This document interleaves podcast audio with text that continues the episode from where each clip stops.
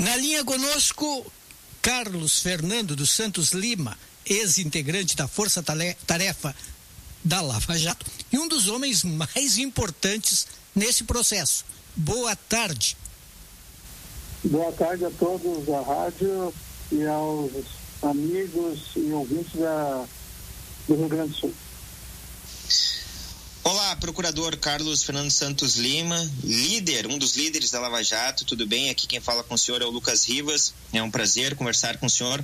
Inicialmente, como o senhor analisa a gestão do presidente Jair Bolsonaro, onde o senhor já alertou em outras entrevistas que o presidente cometeu mais crimes do que a ex-presidente Dilma Rousseff?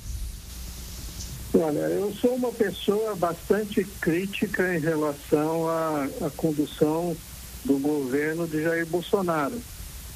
Não somente por conta da, vamos dizer assim, do estelionato eleitoral que ele cometeu em relação à promessa de realmente auxiliar no combate à corrupção, ao crime organizado, mas também especialmente por conta do, da, da sua inação ou da sua sabotagem no caso da pandemia. Eu creio que o que está acontecendo na Polícia Federal, essa, essa intervenção na Polícia Federal, a sua falta de apoio aos projetos de que o ministro Moro na época apresentou e agora a sua falta de liderança nesse episódio da, da Covid, elas já são suficientes para caracterizar um crime de responsabilidade. Boa tarde, é a Taline que fala com o senhor. Perfeito. Como é que o senhor uh, acompanha e avalia as críticas de que foi o, foram a, a, atuação e os resultados da Força Tarefa da Lava Jato uh, uh, componentes, digamos assim, essenciais para a eleição de Jair Bolsonaro em 2018? É, a verdade é que quando você faz uma investigação sobre, no caso da Lava Jato, especificamente sobre isso, sobre como a política é financiada, especialmente como a política usa de dinheiro ilícito para se financiar, é isso que acontece no Brasil, o nosso sistema político, eleitoral, partidário exige muito dinheiro e esse dinheiro não existe legalmente, existe somente através de meios ilícitos, ele chega aos partidos e aos candidatos através de meios ilícitos, você realmente tem efeitos na política. Investigar a política causa efeitos na política. A Operação Mãos Limpas da Itália já mostrou isso. É, o caso é que uma operação desse nível e com essa profundidade que nós chegamos, ela dá oportunidade para outsiders eu digo que a, a, a onda que a Lava Jato participou, uma onda de crítica aos serviços públicos, que veio de 2013, uma onda contra a corrupção endêmica no nosso, no nosso país, essa onda foi surfada, foi tent, tentaram diversos surfistas a surfarem e o mais eficiente foi Jair Bolsonaro. Mas a, a onda não é responsável pelo surfista ela, o surfista é apenas uma casualidade. E, infelizmente, um candidato que não se mostrou é, realmente comprometido com essas pautas acabou ganhando. Procurador Santos Lima, o ministro Gilmar Mendes nos disse ainda outro dia, repetindo até, que a Lava Jato é a mãe do bolsonarismo. A deputada Carla Zambelli disse que a Lava Jato protegia os tucanos e só queria condenar os petistas. Sérgio Moro saiu da condição de juiz direto para um cargo de ministro no governo Bolsonaro. Isso não deu uma ideia de relação de causa e efeito, de eh, comprometimento da imparcialidade? O fato é, são correlações e não causa e efeito. Existem fenômenos que são correlacionados. É, o primeiro, vamos é, jogar num balaio de, de gatos aí, é, Gilmar Mendes, Zambelli e a ida de Sérgio Moro é realmente uma forma de forçar um tipo de raciocínio totalmente incorreto. Primeiro, Gilmar Mendes sempre foi um crítico a, da operação, mas principalmente eh, tornou-se crítico quando ele percebeu que a, que a operação não era uma operação anti-PT, era um, uma operação anticorrupção, porque até o momento em que eh, houve a, a, o afastamento de Lula, ele se manteve muito favorável nos seus pronunciamentos à Lava Jato. Na verdade, o que me parece é que é, Gilmar Mendes, sim, tinha uma perspectiva partidária da operação, coisa que não era verdade. Já a deputada Zambelli também me parece ter uma perspectiva partidária, talvez ela um pouco despeitada pela, pela sua, é, pelo seu envolvimento nesse episódio todo do afastamento do ministro Sérgio Moro, ela tenha querido voltar os seus canhões para Sérgio Moro. Mas, na verdade, a Operação Lava Jato foi quem descobriu uh, os, os malfeitos de Cabral, por exemplo, ou então as obras, as questões das obras da Copa em diversos estados, uh, as Olimpíadas do Rio de Janeiro, as falcatruas das Olimpíadas do Rio de Janeiro, foi a Lava Jato que levantou os dados envolvendo uh, as fraudes no Rodoanel ou no metrô de São Paulo, que nesse caso governos do PSDB. E também foi a Lava Jato que fez operações aqui contra o governador Beto Richa no caso também o governador do, do PSDB. Esse, esse tipo de afirmação ela é bastante parcial e natural entre os políticos. A ida de Sérgio Moro para o Ministério da, da Justiça, na minha opinião, faz parte daquela, da, daquela tentativa da Operação Lava Jato, que nós, inclusive, capitaneamos no Ministério Público Federal, com as 10 medidas da, contra a corrupção, de nós termos mudanças legislativas. De nada, nós sabíamos de que nada adiantaria apenas processos judiciais. Isso aí era como enxugar gelo. Nós vimos aprendido já com os acontecimentos da Itália, de operações, operação Mãos Limpas. Então, o que aconteceu, na minha opinião, é que Sérgio Moro eh, viu nesta oportunidade de ir para o governo a oportunidade de fazer mudanças. É, infelizmente, eu creio que ele acreditou em falsas promessas do presidente Bolsonaro, porque Bolsonaro diz uma coisa hoje e desdiz amanhã, como se não estivesse desdizendo, como se não estivesse mentindo. Ele realmente tem uma capacidade de mentir com muita convicção. Mas o senhor não aprovou a ida de Sérgio Moro para o governo? É, eu, pessoalmente, na época, antes dele aceitar, eu manifestei as minhas dúvidas quanto ao, ao governo Bolsonaro. Nós, do Ministério Público, nós temos uma tradição muito forte de defesa de minorias, de direitos humanos, e mesmo sendo procuradores criminais, jamais admitiríamos ah, certas pautas comuns ao governo Bolsonaro, as propostas do governo Bolsonaro um certa, uma, certo, uma certa direita cultural, vamos dizer assim. Então eu manifestei para ele que eu tinha dúvidas quanto à real natureza desse governo e como seria difícil compatibilizar uma pessoa com uma carreira brilhante, uma carreira ética, uma carreira de 20, mais de 20 anos de magistratura com a forma que de manifestações do Bolsonaro. E, infelizmente, eu creio que acabou sendo verdadeiro. É, Bolsonaro se provou realmente uma pessoa incapaz de cumprir as promessas ou que jamais teve intenção de as cumprir. Procurador, o ex-ministro Sérgio Moro, ele foi ingênuo ao ingressar na gestão de Bolsonaro e as acusações feitas pelo ex-ministro evidenciam, na sua opinião, uma interferência do presidente na Polícia Federal?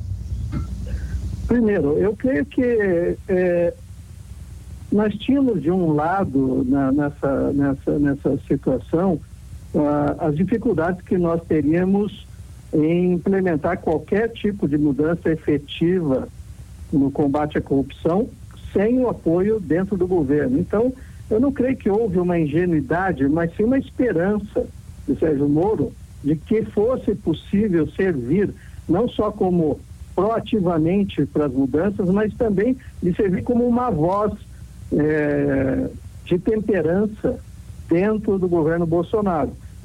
Ele teve um papel muito importante, apresentou o projeto, colocou em discussão o projeto, que na minha opinião, apesar de tudo, ainda era tímido, mas era um avanço.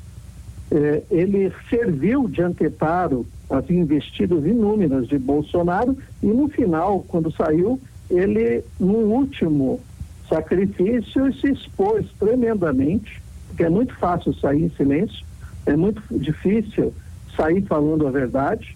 Ele se expôs justamente para preservar a Polícia Federal. Se não fosse a exposição de Sérgio Moro, nós teríamos uma, uma, uma intervenção na Polícia Federal muito mais grave, muito mais profunda do que nós estivemos agora. Eu não tenho dúvida, as provas, sejam mensagens trocadas, o depoimento de Sérgio Moro e também a própria reunião, me deixam claro que o objetivo de Bolsonaro era evitar problemas com filhos e amigos dentro da Polícia Federal e conseguir o máximo de informações possíveis para o seu aparato, vamos dizer assim, é, ilegal de segurança. Isso me preocupa bastante, não só porque um aparato é, desse tipo ele é completamente ilícito, mas também porque isso normalmente caracteriza governos autoritários e, e que nós devemos evitar ao máximo no nosso país. Agora, uh, procurador, em meio a toda essa crise política institucional, ao desembarque do ex-ministro Sérgio Moro, que saiu atirando, né, enfim, ao inquérito aberto já de investigação do presidente em função da acusação de tentativa de interferência na Polícia Federal.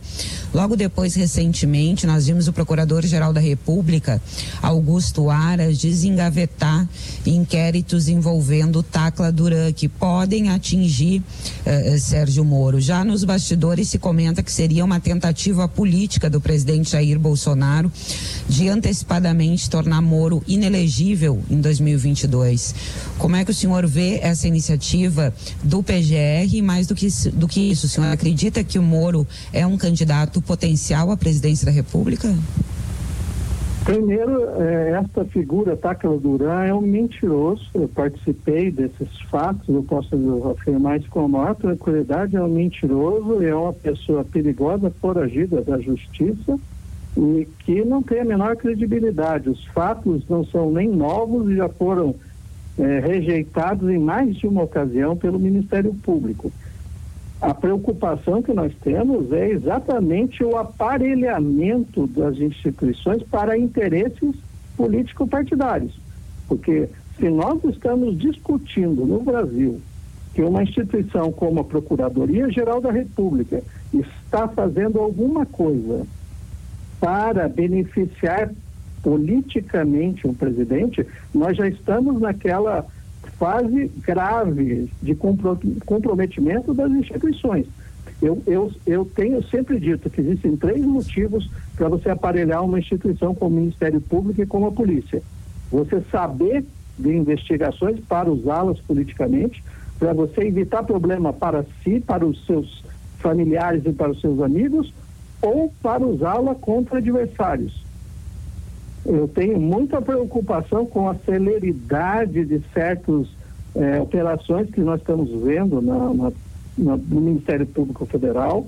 Eh, eu sempre digo, quem conhece operações como eu, que fui durante oito anos procurador de diversas grandes operações, você sabe que você demora duas, três semanas, um mês para conseguir organizar uma operação. Quanto mais para fazer uma investigação, apresentar e organizar uma operação, como foi feito agora com o caso do Rio de Janeiro e agora recentemente com o do Pará. Eu não conheço os fatos, mas me preocupa essa celeridade e me preocupa este aparelhamento, esse desengavetamento de uma de um caso antigo como o do Tacla Duran para, na minha opinião, atacar Sérgio Moro e causar a sua inegibilidade. Veja bem, nós estamos ameaçando a própria democracia com isso. Imagine se o presidente pudesse usar a Polícia Federal agora para eliminar seus adversários. Isso é, é, é inaceitável sob qualquer ponto de vista. Então, eu, eu repudio tremendamente o que está acontecendo na Procuradoria-Geral da República. Procurador Carlos Fernando Santos Lima, agora o senhor está aposentado, deu tempo de, certamente, de revisar, refletir tudo o que aconteceu. As principais críticas à Lava Jato, feitas evidentemente pela esquerda, mas também por muitos juristas, que talvez possam dizer, ah, mas são juristas de esquerda. Mas as principais críticas são, por exemplo, a famosa condução coercitiva do Lula. Segundo os críticos, sem ter intimado para fazer um espetáculo.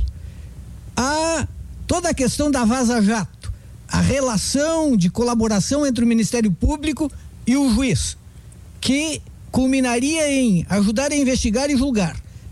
E, da parte do juiz Sérgio Moro, a famosa divulgação do áudio da conversa dos presidentes, uma captação telefônica que já tinha sido proibida pelo próprio juiz. Isso não mostra um senso de oportunidade ou de oportunismo numa atitude de vingança ou política para produzir um resultado? Olha, eu creio que qualquer análise a posteriori é muito fácil. É como se eu, é, eu sentasse depois do jogo numa mesa redonda e fizesse previsões sobre o que já aconteceu. Esse tipo de de discussão ela é bastante tola. Nós temos que pensar isto naquele momento e segundo a jurisprudência e a forma que se trabalhava naquele momento. A condução coercitiva de Lula é uma entre centenas que aconteceram na Operação Lava Jato mesmo.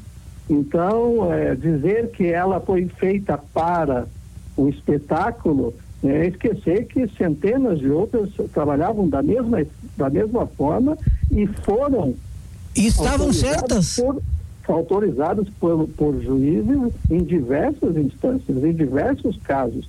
Então, a condução coercitiva era, até a decisão do STF, algo aceito. Pode ser que houvesse alguma crítica de alguns par, eh, juízes parlamentares, eh, juristas talvez, mas era algo que era aceito naquele momento. No segundo aspecto, sobre a Vaza Jato, não vamos ficar discutindo sobre documentos alcançados criminalmente e não, não valido nenhuma das conversas. Entretanto, realmente juízes conversam com procuradores, assim como conversam com policiais, assim como conversam com advogados e outros funcionários, Receita Federal e de diversas outras instituições. Isso é comum. O nosso sistema não é o sistema americano. O nosso sistema é inquisitorial. O juiz dirige o processo. Então, não há nada de equivocado nesse tipo de conversa. E eu não vi, e até hoje ninguém me apontou nenhuma das conversas que não seja compreendida dentro das conversas normais que se tem dentro. Até indicar testemunha? O juiz pode indicar e dirigir o processo. Ele pode pedir para que ou ele pode até determinar isso, é indiferente. É absolutamente indiferente. O nossa, nosso processo é inquisitorial. Eu creio que muitas pessoas assistem filmes americanos em demasia. O sistema americano é acusatório. O nosso sistema é inquisitorial. O juiz dirige. Nós temos um caso assim extremo agora que o Supremo está tentando salvar este inquérito lá. E nós vemos um caso em que não só o juiz investiga fatos contra ele mesmo, como determina conduções, determina medidas restritivas e ainda por cima sem ouvir o Ministério Público. No Brasil, é, é, perto do que está acontecendo, qualquer coisa apontada pela operação, na operação Lava Jato é pré-escola pré, pré dessa, dessa, dessa escola, dessa universidade de abusos que nós estamos vendo no, no, no inquérito supremo. E terceiro, quanto ao áudio do presidente, a Lava Jato, no caso aí, não era um áudio do presidente, mas sim um áudio de uma gravação de um telefone de um assessor do presidente e esse do ex-presidente Lula. E esse ex-presidente Lula usava o telefone de um terceiro e conversou com a presidenta na época Dilma Rousseff. Não há, na minha opinião, nunca houve nada de incorreto nada de ilícito, apenas, apesar da decisão de, do Supremo no sentido oposto. A, Lava Jato sempre teve um princípio, a transparência. Quem não quer que as informações cheguem ao povo, à população? Eu nunca entendi esse posicionamento, porque a Lava Jato sempre primou pela transparência, pelo acesso pleno aos documentos e às provas produzidas. Se não interessa mais o processo, não interessa mais a investigação, muito bem, abra-se o sigilo. Essa foi a regra e foi seguida nesse caso. Conforme eu digo, conforme a jurisprudência e a prática daquela época. Nós podemos fazer uma crítica posterior, mas eu até hoje não vi nada de irregular naquele fato. Procurador, dentro deste contexto, desta análise, o senhor entende que o resultado obtido pela Operação Lava Jato minou o PT e resultou na eleição de Jair Bolsonaro. Emendo outra pergunta. Quando se fala sobre a interferência do presidente na Polícia Federal, onde Moro acusou o presidente, o que está por trás desta interferência? O que o presidente quer maquiar? Veja bem, é, na verdade, o problema da Operação Lava Jato, e esse é um problema que também aconteceu na Itália com a Operação Manipulite, é que ela não minou um partido, ela minou o sistema. O sistema tal qual ele foi se desenvolvendo após a redemocratização, que é um sistema que usa de, de dinheiro ilícito para manter caciques no controle partidário, para financiar campanhas milionárias usando marqueteiros, tempo de televisão, e para financiar esses, essas centenas de partidos. Ontem eu estava vendo que dos 69 votos contra o governador Witzel, no caso do impeachment, eh, esses 69 eram distribuídos em 26 partidos dentro da Assembleia Legislativa do Rio de Janeiro. Esse sistema é que a Lava Jato acabou eh, minando. ele atingiu todos os partidos, por isso não foi, por isso um outsider nesse momento, aquele que dizia-se falsamente um apolítico ou um não político, ou um não político tradicional. Então, é, infelizmente, este tipo de operação e pela extensão que ela foi pegando é, não só o Partido é, dos Trabalhadores, mas todo a base de apoio desse partido, que era o Centrão, e também as suas ramificações, pegando o PMDB, por exemplo, no Rio de Janeiro, ou pegando o PSDB de São Paulo, ela, de certa forma, minou a confiança da população nessas, nesses partidos tradicionais. Oportunizou um outsider, e isso, é, como eu Sim. disse, é uma decorrência. É, uma decorrência de, incontrolável, porque nós, do Ministério Público, não temos que ficar decidindo se nós devemos fazer algo ou não por questões políticas. Sobre a interferência, é, quanto, procurador, o que não pode quanto, vir à luz? O que, o que me preocupa na interferência, e isso me, me deixa, me é claro, que há assuntos no Rio de Janeiro aos quais Bolsonaro quer ter acesso e quer ter influência. E eles giram em torno do, dos seus filhos, dos casos dos seus filhos. Isto me parece, é, o Bolsonaro não governa para o Brasil hoje. Ele sequer governa efetivamente. Ele não tem paciência para governar. O que ele faz hoje é apenas reagir na medida do possível politicamente para salvar o seu mandato, a sua reeleição e salvar os seus filhos. De resto, o Brasil está acéfalo completamente.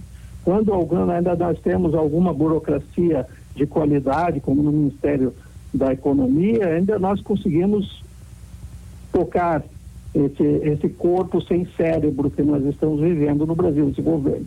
Infelizmente, é, como eu disse, quando alguém quer intervir na polícia, um governante quer intervir na polícia, ele quer três coisas. Ele quer informações privilegiadas, ele quer impedir investigações contra si, seus filhos e amigos, e ele quer usar contra políticos adversários. O meu medo é que os três casos já estejam acontecendo.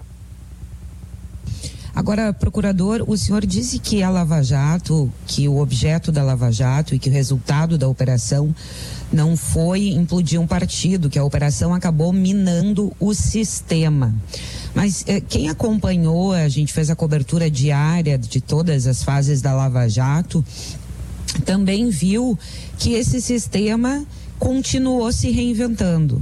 Continuaram a acontecer crimes durante as investigações e agora, em meio à pandemia, nós vemos novamente, né? O senhor mencionou uh, o governador Witzel e também, por hora, o governador Helder Barbalho.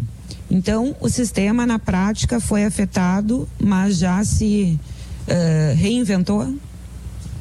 É, o, o sistema ele é muito resiliente.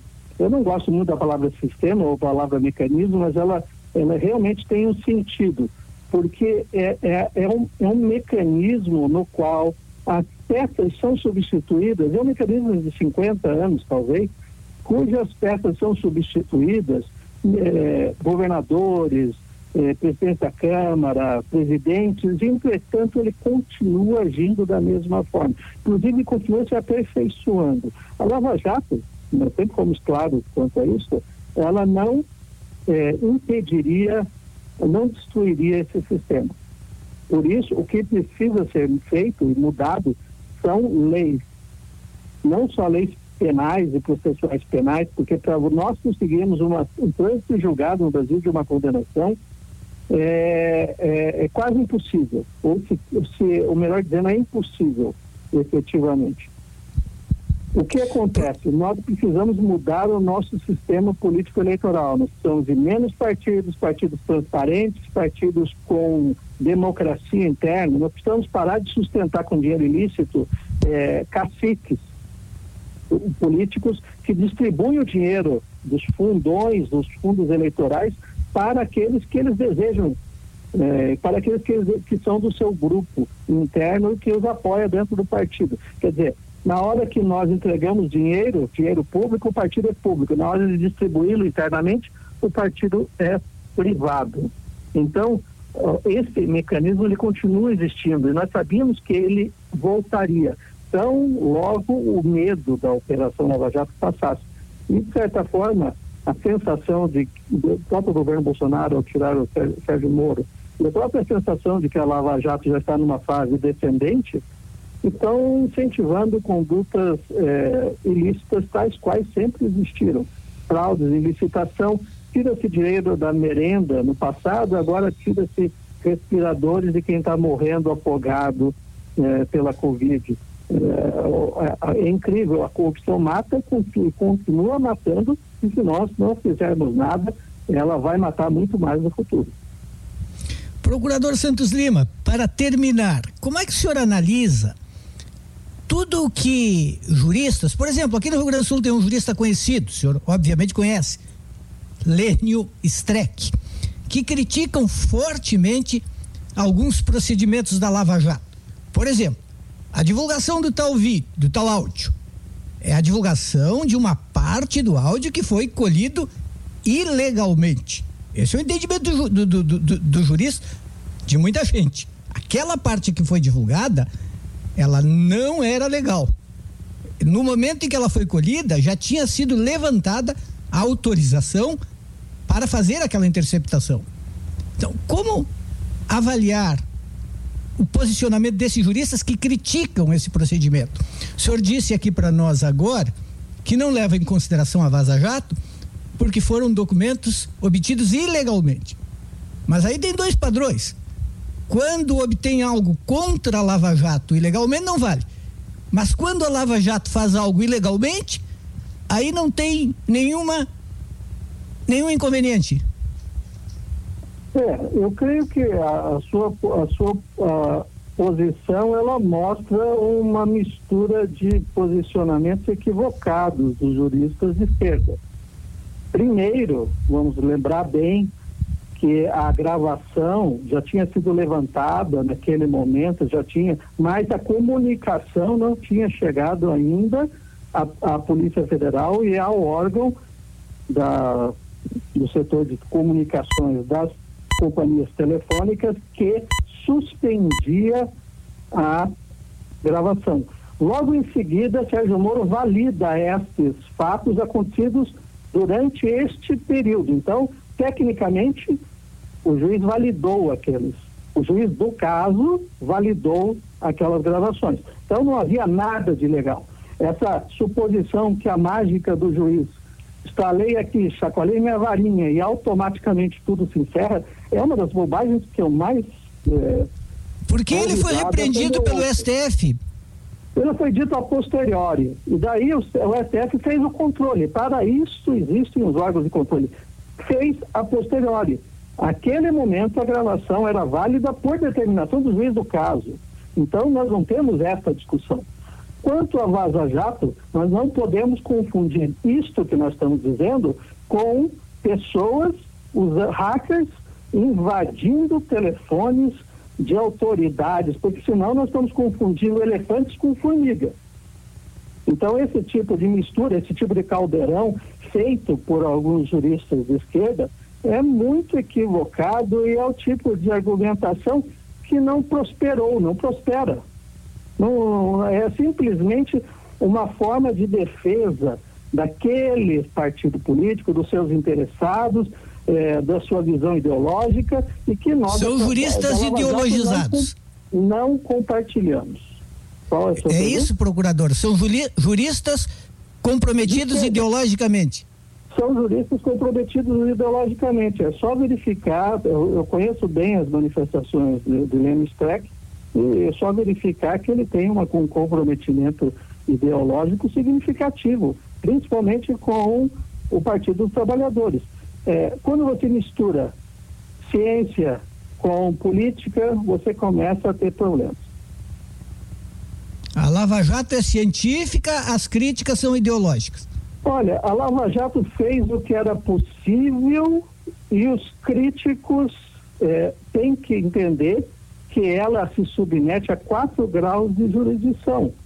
Nada do que ela fez, ao contrário dessas críticas que são lançadas nos jornais, feitas assim, sem nenhum tipo de cuidado, elas não se submetem às mesmas críticas judiciais que a Lava Jato se submete. Então, todas as decisões que ela, que ela teve, os pedidos do Ministério Público, as decisões do Sérgio Moro são submetidas a recursos no TRF da quarta, no STJ e no STF. A maior parte deles foi mantido.